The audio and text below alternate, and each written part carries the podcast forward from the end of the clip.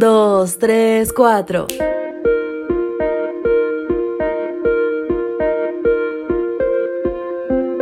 Algo extraño ocurrió con el vehículo.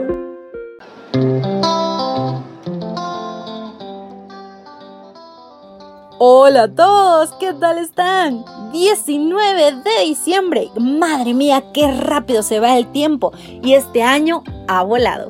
Vamos a comenzar con esta gran reflexión matutina para hoy y te invito a que me acompañes a leer el libro de Nahum, el capítulo 1, versículo 7. El Señor es bueno, es un refugio en horas de angustia. Protege a los que en Él confían. El Señor te protegerá es el título de hoy. Nunca había hecho revisar el automóvil familiar antes de hacer un viaje pero siguiendo el consejo de un amigo, lo llevé al taller antes de iniciar un viaje familiar. Estuve atento a cada cosa que los mecánicos le hicieron al carro. Solo hubo un instante el que me desentendí para responder una llamada. Al regresar todo estaba listo. En ese preciso instante, el encargado también recibió una llamada y al regresar olvidó apretar las tuercas de una de las llantas. Nos tomó unas 14 horas viajar de Medellín a Santa Marta, unos 835 kilómetros.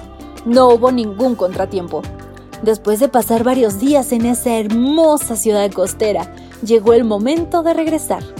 Después de varias horas viajando, iniciamos el tránsito por la zona montañosa. Al empezar a subir, algo extraño ocurrió con el vehículo. Perdió la fuerza al punto que incluso pisando el acelerador a fondo, se desplazaba a la misma velocidad. Me detuve a revisar varias veces, pero todo parecía normal. Nos resignamos a viajar a la velocidad que el auto nos impuso. Cuando llegamos a la cumbre e iniciamos el descenso hacia Medellín, fue más extraño, pues el carro se hizo más lento. Ya era de noche y se hacía difícil distinguir dónde terminaba la vía y comenzaba el abismo.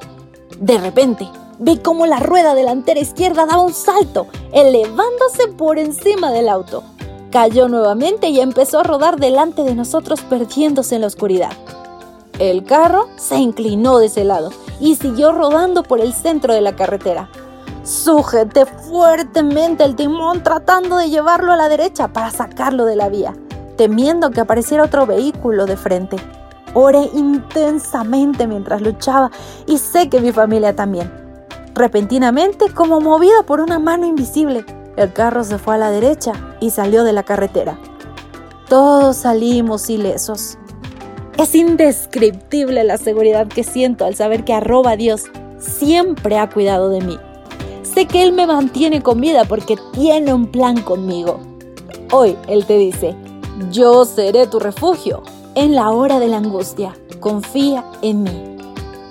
Querido amigo, el Señor te protegerá, te guiará y te mostrará el camino. Nunca te arrepentirás de confiar en Él. Este es el mensaje de Dios para ti. Gracias por acompañarnos. Te esperamos mañana. Te recordamos que nos encontramos en redes sociales.